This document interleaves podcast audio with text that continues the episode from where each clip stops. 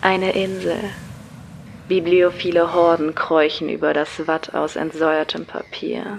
Ihre Haut ist wund von der Druckerschwärze, die sich mit jedem Meter tiefer in sie hineinschreibt, bis sie nicht einmal mehr eine Erinnerung sind.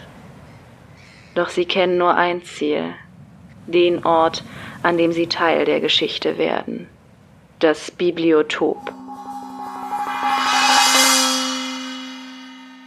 Herzlich willkommen im Bibliotop, dem Podcast rund ums Buch.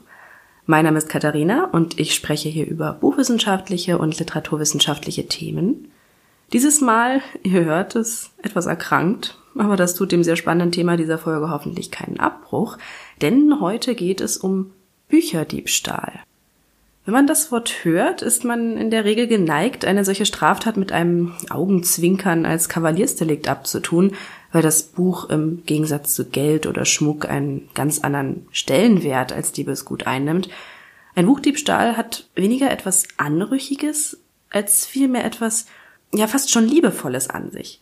Und tatsächlich sind viele Bücherdiebe SammlerInnen, aber man sollte auch nicht diejenigen außer Acht lassen, die Bücher des Profits wegen stehlen. Und wenn sich dann noch eine passende Gelegenheit bietet, in der man nur geringe Strafen zu erwarten hat, dann schlägt man gern zu. Ich möchte euch heute einen kleinen historischen Überblick über das Thema geben, von Bücherdieben in Form von Individuen, über Berufsgruppen und auch staatliche Maßnahmen. Ich warne euch schon mal vor, es wird absurd.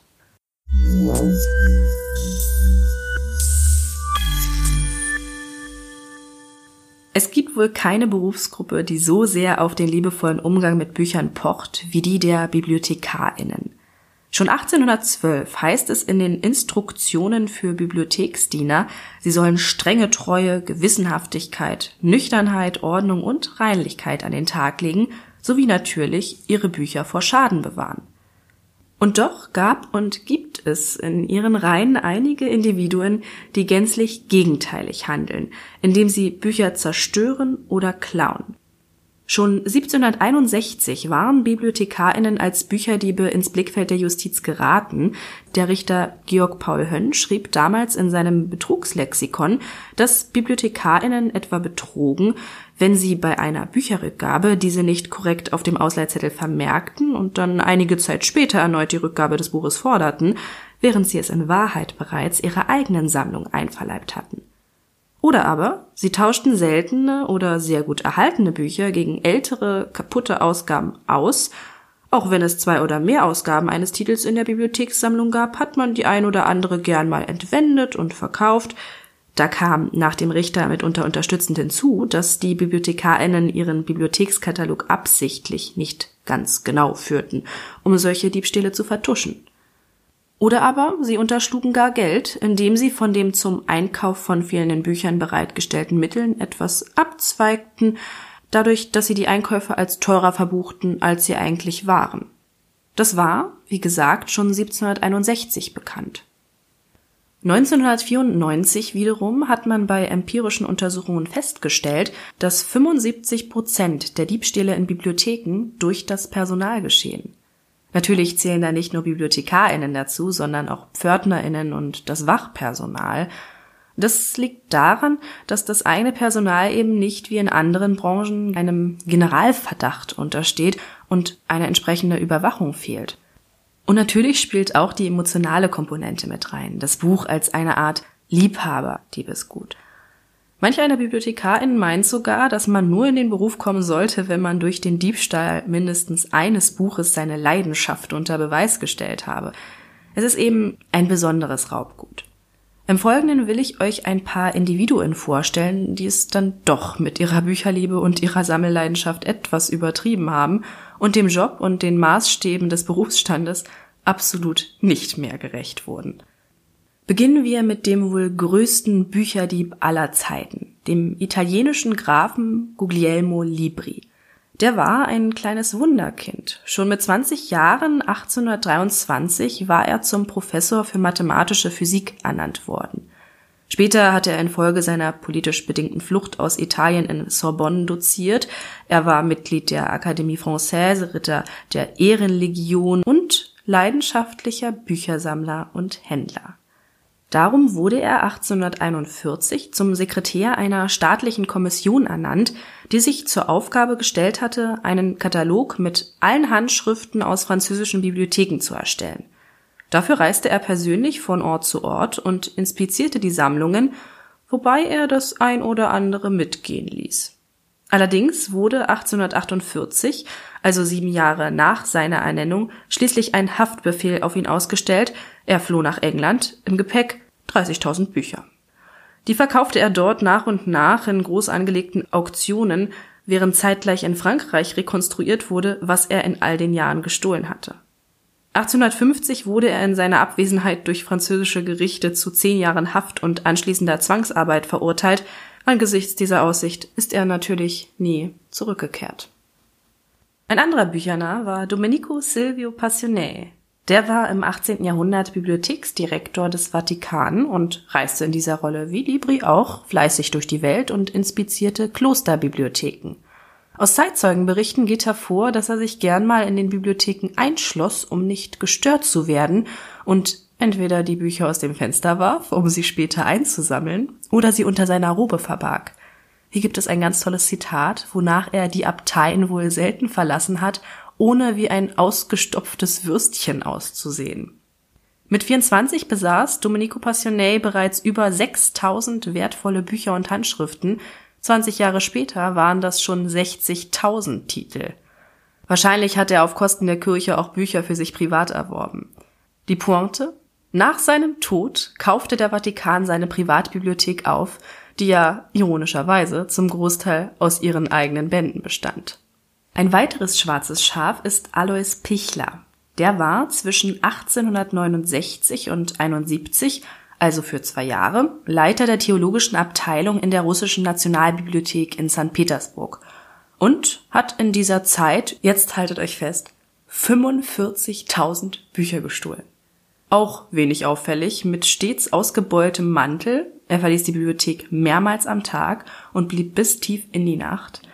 Das fiel natürlich auf, man schwärzte ihn an, aber der Bibliotheksdirektor traute ihm so etwas nicht zu, da Pichler sehr anerkannt war und so konnte der fröhlich weiterstehlen, bis schließlich 1871 das Wachpersonal ein wertvolles Buch in seinem Mantel fand und daraufhin auch seine Wohnung durchsucht wurde. Dort fand man dann kistenweise sorgsam geordnete Bibliotheksbücher. Er wurde lebenslang nach Sibirien verbannt, aber bereits drei Jahre später vom Zar begnadigt. Ein anderer spannender Fall ist der von Joachim Krüger. Der war Musikalienhändler und ab 1950 Leiter der Musikalienabteilung der Deutschen Staatsbibliothek in Ostberlin. Als sich dann ein Jahr später, am 1. Mai, alle MitarbeiterInnen für die Parade vor dem Haus trafen, nutzte er die Gunst der Stunde und entwendete eine Reihe an Briefwechseln und Notenhandschriften von Mendelssohn, Mahler, Beethoven, Händel und Debussy und flüchtete anschließend in die BRD. Dumm nur, dass ihm dann vor einem der Zöllner der Koffer aufbrach.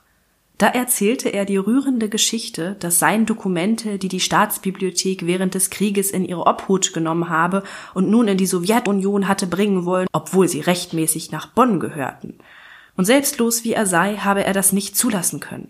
Das wurde ihm tatsächlich abgekauft. Er hat allerdings nur einen sehr kleinen Teil an Bonn abgegeben. Den Rest verkaufte er in den folgenden Jahren, wobei er auch Aufträge zum Diebstahl in Bibliotheken und Museen annahm. Hier wurde er 1959 schließlich in Göttingen erwischt. Man schätzte den Wert seines über die Jahre gesammelten Diebesgutes damals auf etwa 20 Millionen D-Mark. Allerdings war damals schon einiges verjährt. Hinzu kam, dass er sich während des Prozesses als westdeutscher Geheimagent outete.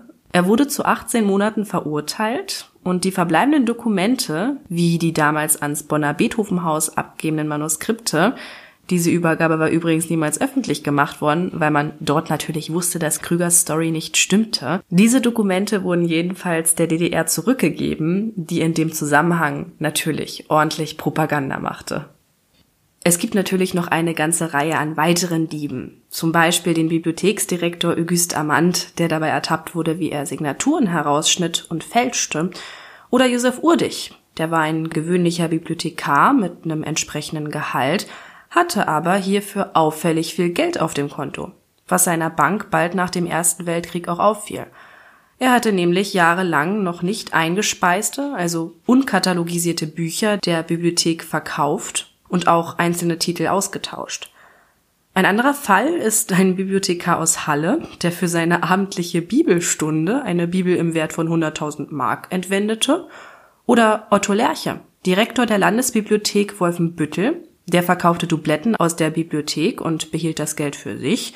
Doch das reichte ihm noch nicht an persönlicher Bereicherung. Er verkaufte außerdem Bücher aus seiner Privatsammlung an die Bibliothek. In seiner Rolle als Direktor konnte er das ja, wurde allerdings letztendlich erwischt.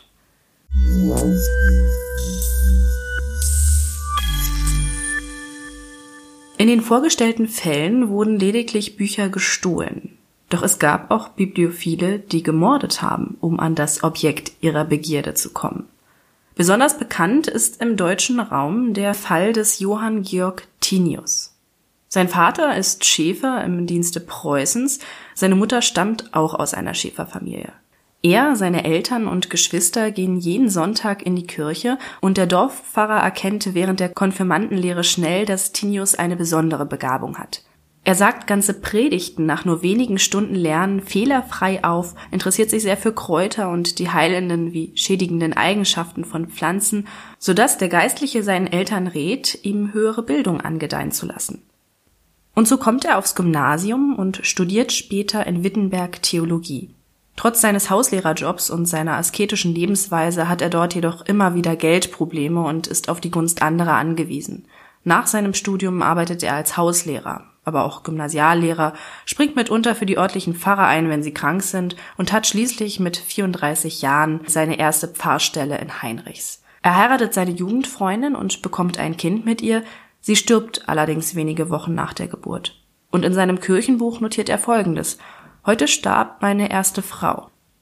Interessant, wie pragmatisch er auf die Ehe blickt. Immerhin spricht er von seiner ersten Frau. Und tatsächlich, schon zwei Jahre später, 1801 haben wir es jetzt, heiratet Tinius erneut. Er kommt dadurch an eine beachtliche Mitgift von 10.000 Talern, die er bald in seine Privatbibliothek steckt, die er seit Jahren aufbaut. Es ist zumindest von seiner Seite eine reine Zweckehe. Er schreibt, er wolle seiner Tochter eine gute Mutter geben, mit ihr bekommt er drei Kinder. Im Laufe der Jahre isoliert sich Tinius immer mehr, wird auch andernorts zum Pfarrer berufen und Jahr für Jahr füttert er trotz des bescheidenen Einkommens, das für seinen Berufsstand mit 300 Talern im Jahr gar nicht mal so bescheiden war, seine Bibliothek immer mehr. In einem einzigen Winter erwirbt er 27 Zentner Bücher allein auf Auktionen, 1810 erwirbt er auf einer Auktion eine ganze Privatbibliothek mit knapp 11.000 Büchern. Die Schuldscheine mehren und mehren sich, und trotzdem hat er bis zuletzt durch und durch Bibliomane Bücher getauscht und gekauft. All das wirft natürlich Fragen auf. Und an dieser Stelle möchte ich einmal Klaus Seehafer zitieren. Im Jahre 1810 oder 1811 ereignete es sich, dass ein Viehhändler, ein kräftiger junger Mann, an einem heißen Sommertage mit der Post von Querfurt nach Leipzig reiste.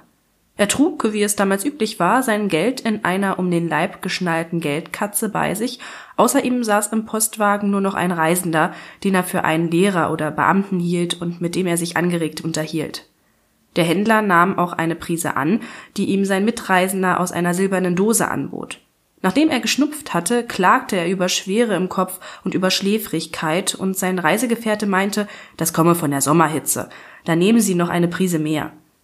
Der Händler tat es, schlief ein und kam erst wieder zu sich, als er in Leipzig von dem Postillion wachgerüttelt wurde. Seine Geldkatze war verschwunden, der Mitreisende war schon unterwegs ausgestiegen. Solcherlei Vorfälle ereigneten sich wiederholt auf derselben Strecke und sprachen sich rum, Männer berichteten von Schnupftabak, Frauen von vergifteten Blumensträußen. Es wurde eine Art Legende um den Täter gesponnen, der immer anders beschrieben wurde, also eine Reihe an Verkleidungen, Perücken etc. besitzen musste. Für Tinius, der schon als Kind interessiert an Kräuterkunde gewesen war und der direkt in der Nähe besagter Strecke wohnte, wäre dies ein leichtes gewesen. Dann Ende Januar 1812 wird der 72-jährige Kaufmann Friedrich Wilhelm Schmidt in seiner Wohnung in Leipzig überfallen. Er wird niedergeschlagen. Als er aufwacht, sind Wertpapiere von 3000 Talern verschwunden. Wenige Tage später erwirbt Tinius für 2000 Gulden eine Privatbibliothek, zahlt einen Teil seiner Schulden ab und kauft neue Bücher. Angeblich hat er das Geld schon im Jahr zuvor zurückgelegt. Im April stirbt der überfallene Kaufmann an den Folgen seiner Kopfverletzungen. Ein Jahr später, wenige Straßen von der Wohnung des Kaufmanns entfernt, findet ein 18-jähriges Dienstmädchen ihre Herrin mit blutendem Schädel an die Tür gelehnt. Sie erzählt, dass ein Mann gekommen sei, um ihr einen Brief zu übergeben. Darin wird um ein Darlehen von tausend Talern gebeten, unterschrieben ist es von einem Johann Gottfried Böse. Die Frau stirbt bald darauf. Und ihre Obduktion ergibt, dass vermutlich ein Hammer für die Wunde verantwortlich ist. Und das Dienstmädchen berichtet, dass sie, kurz bevor sie ihre Herrin fand, einen Mann im Hausflur antraf, der fragte, ob sie komme oder gehe. Als sie sagte, sie kehre zurück, wäre der Mann verschwunden.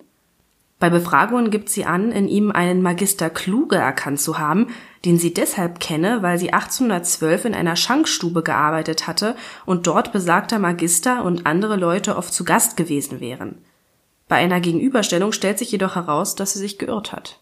Daraufhin gibt sie zu, dass sie nach der ersten Befragung, als ihr der Name noch nicht eingefallen war, zu ihrem ehemaligen Chef gegangen und ihm den Mann beschrieben habe, woraufhin er ihr den Namen Kluge nannte.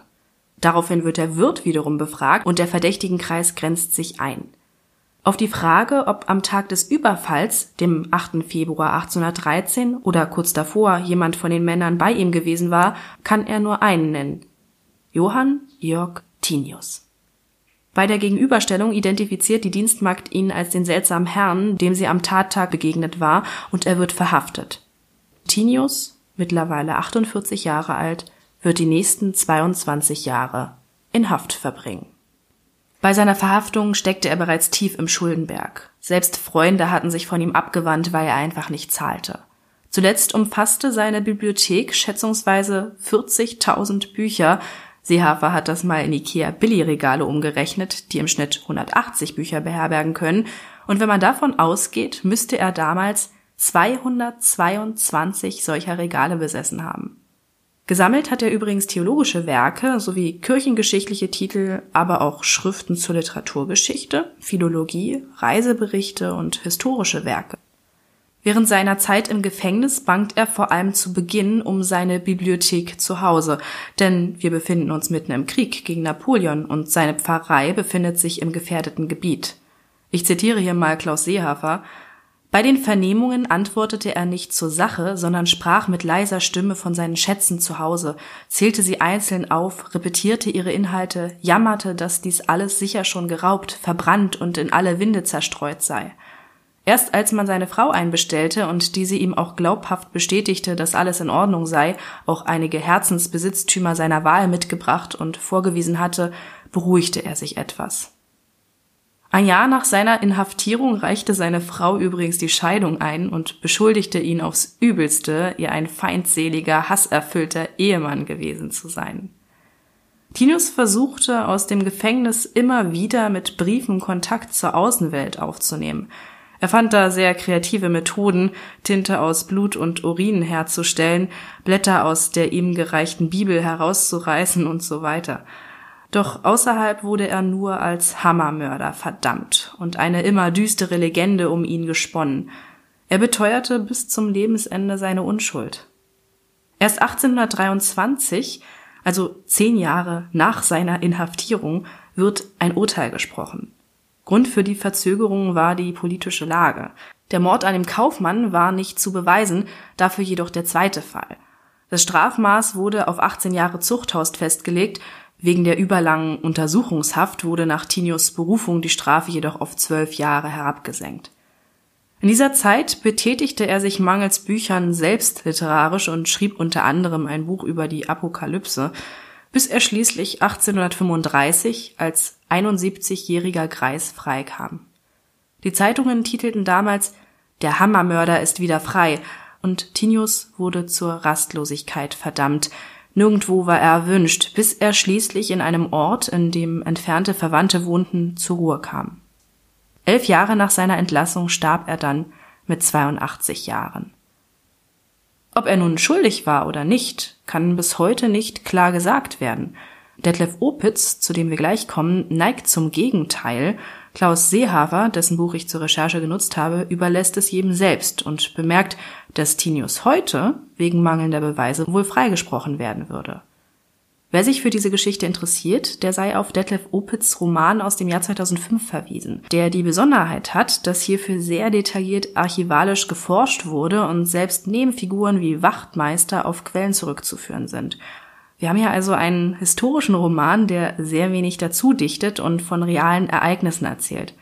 Ich selbst habe das Buch nicht gelesen, aber nach dem, was ich darüber gehört habe, es nennt sich Der Büchermörder, soll es wahnsinnig beeindruckend sein, vor allem sprachlich. Wer sich also für die Geschichte interessiert, dem sei es, wohlgemerkt unter Vorbehalt, empfohlen. Diese Geschichte ist natürlich vor allem interessant für die Leipziger unter euch, weil man Straßen und Handlungsorte wiedererkennt. Wenn ihr also einen True Crime Fan in der Bekanntschaft habt, der auch noch ein Bücherfan ist, dann wäre das vielleicht eine schöne Geschenkidee.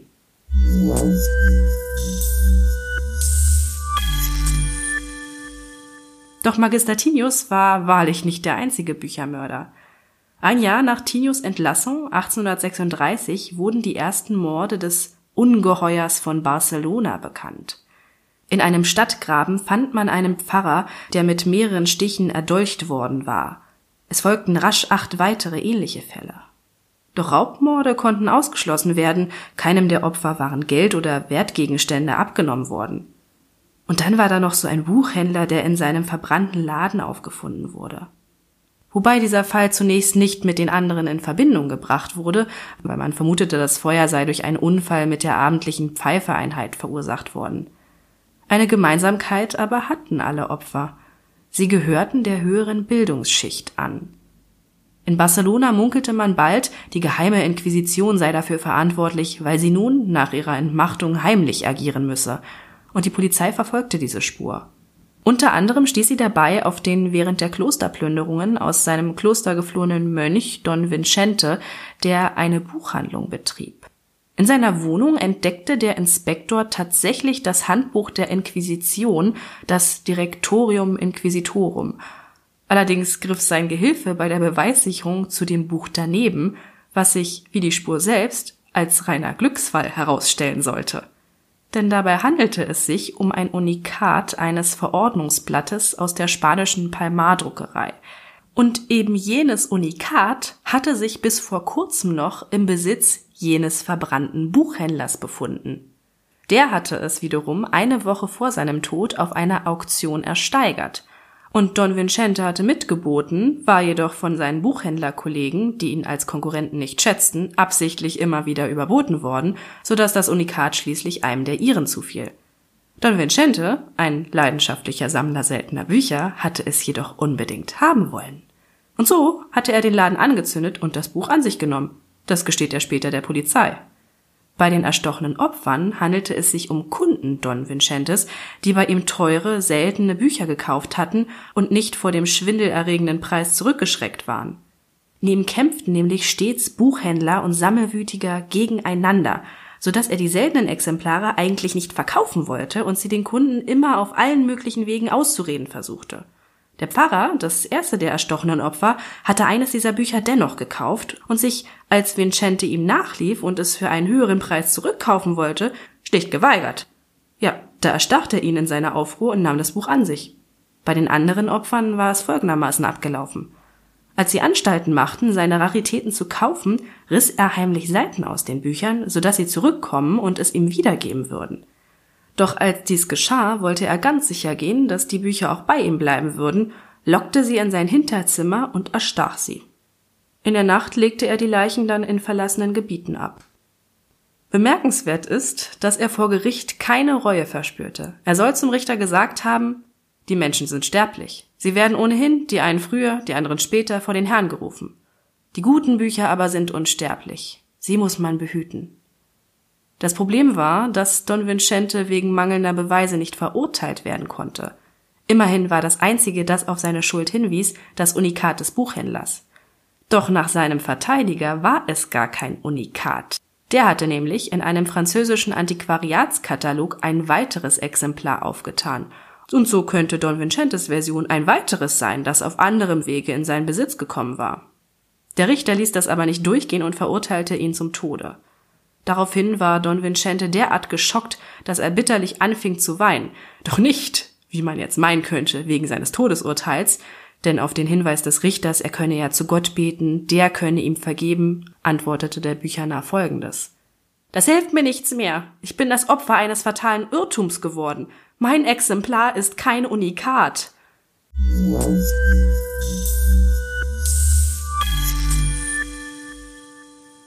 Natürlich gibt es nicht nur bibliophile Sammlerinnen, die ihre Bücher hüten wie einen Schatz, sondern auch mal zerstören.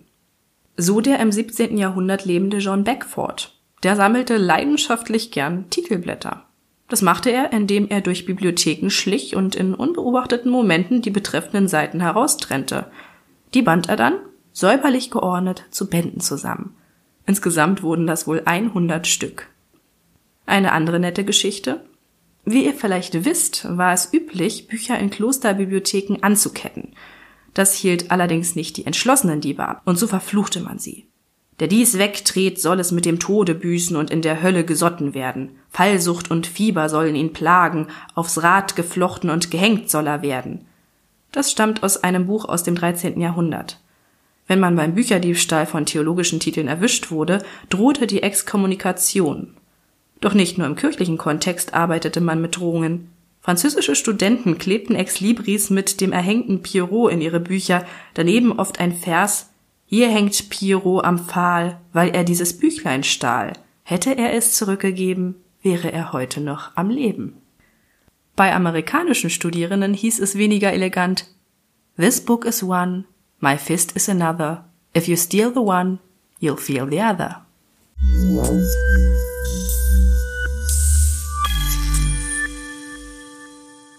Bücherdiebstahl fand auch von staatlicher Seite in Form von Beschlagnahmungen statt. Im Nationalsozialismus im großen Stil mittels Listen über schädliches und unerwünschtes Schrifttum, die ab 1935 offiziell herausgegeben wurden, dazu gab es zuletzt eine eigene Folge, Tatsache ist, dass jedoch auch über diese Listen hinausgegangen wurde und ganze Privatbibliotheken von Systemkritikern, Juden, KPD und SPD-Funktionären sowie anderen Widersachern, Vereinen und Religionsgemeinschaften wie den Zeugen Jehovas beschlagnahmt wurden. Egal, ob es sich um marxistische, jüdische oder andere unerwünschte Werke handelte oder nicht, es ging um die Leute, die sie besaßen. Und natürlich gab es auch einige NS-Funktionäre, die sich an den Enteignungen privat bereichert haben. 1998 unterzeichnete Deutschland die Washingtoner Erklärung und verpflichtete sich damit dazu, im Nationalsozialismus beschlagnahmte Kunstwerke und Bücher in Staatsbesitz auszumachen und eine finanzielle Einigung mit den rechtmäßigen Eigentümern zu erzielen. Um diese Forschung durchzuführen, werden noch immer jährlich Projekte initiiert, die die Bestände von Archiven, Museen, Bibliotheken etc. erforschen. Es gibt mittlerweile zahlreiche Artikel zu solchen Provenienzforschungen. Und natürlich hörte der staatliche Bücherdiebstahl nicht mit dem Nationalsozialismus auf. Direkt nach der Errichtung der sowjetischen Besatzungszone initiierte Walter Ulbricht Bibliothekssäuberungen. Ich hatte ja bereits in der ersten Folge den Kampf gegen narzisstisches Schrifttum erwähnt, der besonders ausdauernd in der sowjetischen Besatzungszone und später der DDR geführt wurde und unter anderem in Sperrbibliotheken mündete. Die Entnazifizierung ist allerdings nur ein Aspekt dieser Säuberungsmaßnahmen. Denn es gab auch die sogenannte Trophäenkommission, die dafür verantwortlich war, wissenschaftliche aber auch kulturelle Objekte wie Kunst und Bücher aufzuspüren und als ja, Beutegut, quasi als Reparation einzusacken und in die Sowjetunion zu schicken. Diesen Maßnahmen fielen eine Reihe an Bibliotheken auf wirklich tragische Weise zum Opfer. Es wurden vermutlich über eine Million Bücher erbeutet, die zu großen Teilen unkatalogisiert in irgendwelchen Kellern vor sich hinsuppen. Neben der Entnazifizierung und solchen kulturellen bzw. wissenschaftlichen Bereicherungsmaßnahmen wurde 1950 durch das Zentralinstitut für Bibliothekswesen im Ministerium für Kultur der Kampf gegen die Überreste der bürgerlichen Kultur in den Bibliotheken eröffnet. Davon war dann natürlich insbesondere die Geschichtsschreibung betroffen. Es kam also zu weiteren Enteignungsmaßnahmen, die durch die Bodenreform von 1945 geebnet worden waren, doch nicht nur Stadt-, Landes- und Adelsbibliotheken waren von den Einziehungen betroffen, sondern auch Privatpersonen. Vermeintlich vermögende und politisch kritische Personen wie Professorinnen, Geistliche, der Freimaurerorden und natürlich kam der Staat im Laufe der Jahre durch die Republikflucht ihrer Bewohnerinnen immer wieder an größere Buchbestände. Doch was mit dem ganzen Kram tun? Zunächst konnte man ja seine Staats- und Landesbibliotheken mit dem Raubgut füllen, doch irgendwann gab es natürlich eine Reihe an Dubletten.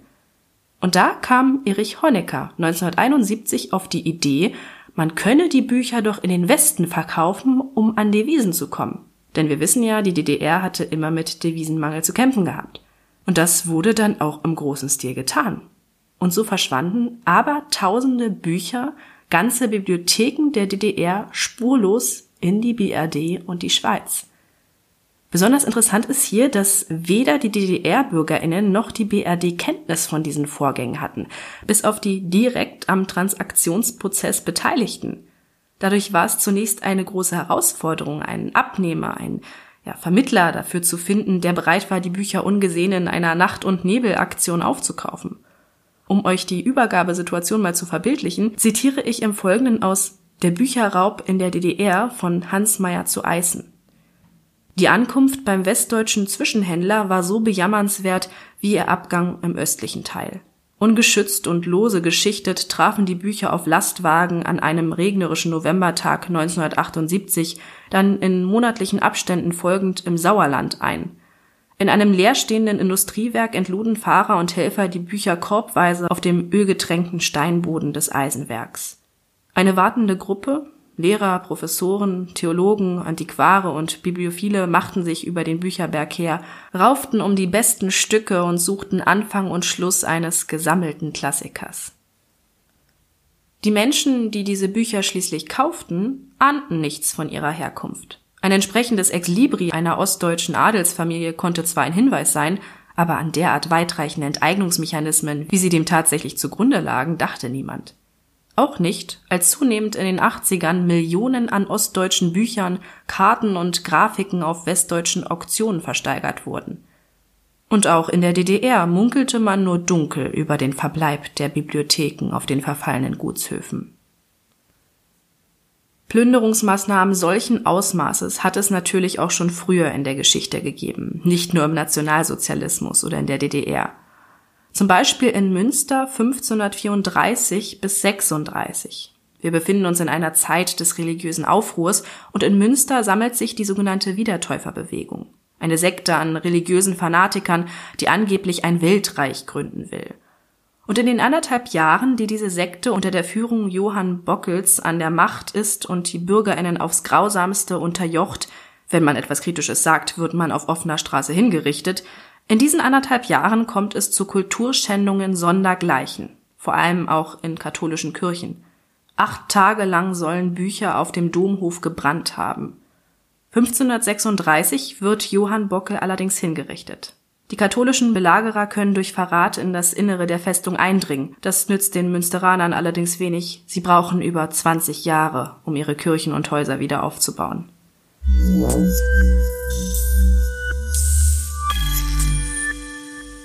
Heute gibt es in Bibliotheken oft das Problem der vermeintlich gestohlenen, aber tatsächlich verstellten Bücher. Also Bücher, die vom Personal oder von Besuchern nicht an den richtigen Ort ihrer Signatur zurückgestellt worden sind. Solche Fälle des unbemerkten Bücherverlusts können häufig beim Übergang in neue Ordnungssysteme auftreten. Doch manchmal, manchmal sind es auch einfach Bücherdiebe. So eine Meldung von 2010, Zitat aus der hessisch-niedersächsischen Allgemeinen, ein 27 Jahre alter Mann hat im großen Stil hochwertige Bücher aus Bibliotheken in Bayern und Baden-Württemberg gestohlen und weiterverkauft. Damit habe der Arbeitslose seinen Lebensunterhalt bestritten, teilte die Polizei in Nürnberg am Dienstag mit. Die Ermittler waren dem Mann auf die Schliche gekommen, nachdem knapp 30 Exemplare aus einer Bibliothek im mittelfränkischen Ansbach verschwunden waren. Die Beamten spürten einige der seltenen Werke im Internet wieder auf, wo der Mann sie zum Verkauf angeboten hatte. Im Zuge der Ermittlungen stellte sich heraus, dass sich der 27-Jährige nicht zum ersten Mal auf diese Weise Geld beschafft hatte.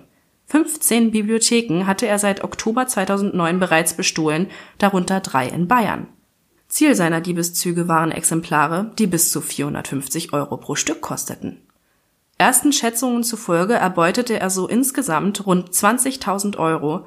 Das waren fast ausschließlich technische Sachbücher, berichtete ein Polizeisprecher. Wie viele Bücher tatsächlich jährlich auf das Konto von solchen systematisch agierenden Bücherdieben gehen, ist nicht erforscht. Allerdings kann man aus Verlustmeldungen schließen. So meldete die Stadtbücherei Düsseldorf im Jahr 2000 10% Bestandsverlust, die Unibibliothek Luzern 2008 1%, auch weitere Verlustmeldungen bewegen sich zwischen 0 und 10 Prozent. Nun können wir davon ausgehen, dass nur Teile dieser Verluste wegen der erläuterten Gründe Verbuchungs- und Rückstellfehler tatsächlich auf Bücherdiebstähle zurückzuführen sind. Besonders betroffen von Diebstählen sind nach dem Buch Tatort Bibliothek, wo 68 bekannte Fälle ausgewertet wurden, mit 87 Prozent wissenschaftliche Bibliotheken und nur zu 11 Prozent öffentliche Bibliotheken. Hinzu kommen Klosterbibliotheken und Privatbibliotheken, die natürlich für historische Unikate beliebte Anlaufstellen sein dürften. Wer dafür verantwortlich ist, das bleibt wegen größerer fehlender empirischer Untersuchungen im Dunkeln. Ist ja auch eher schwierig, Leute dazu zu bringen, sich als Diebe zu outen. Von besagten 68 untersuchten Fällen waren 15 Prozent der TäterInnen Bibliotheksangestellte. Und nur 7 Prozent der 68 Diebstähle wurden von BibliothekarInnen verübt, was das Klischee der bücherstehenden Bibliothekarin etwas entlastet. 9 Prozent gehen auf das Konto von Studierenden, als offensichtlicher Grund wird oft angegeben, dass ihnen wenig Geld zur Verfügung steht und sie sich dennoch gegen hunderte andere Kommilitonen bei der Ausleihe von wenigen Büchern durchsetzen müssen, also aus Eigenbedarf. Aber das Klischee, dass vor allem Jura- und Theologiestudierende klauen, konnte zumindest in dieser kleinen Untersuchung nicht belegt werden.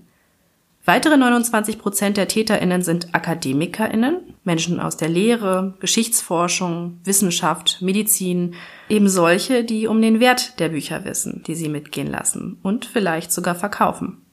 Und dann gibt es noch kriminelle Banden, die Buchmafia, die im großen Stil Antiquarisches mitunter auf Bestellung aus Bibliotheken stiehlt und das Beutegut anschließend über Antiquariate, aber auch Auktionshäuser zu Geld macht. Insgesamt dominieren heute, anders als früher, die Diebstähle aus Profitgier. Und doch ist Bibliotheksdiebstahl heute laut Tatort Bibliothek glücklicherweise kein Massenphänomen.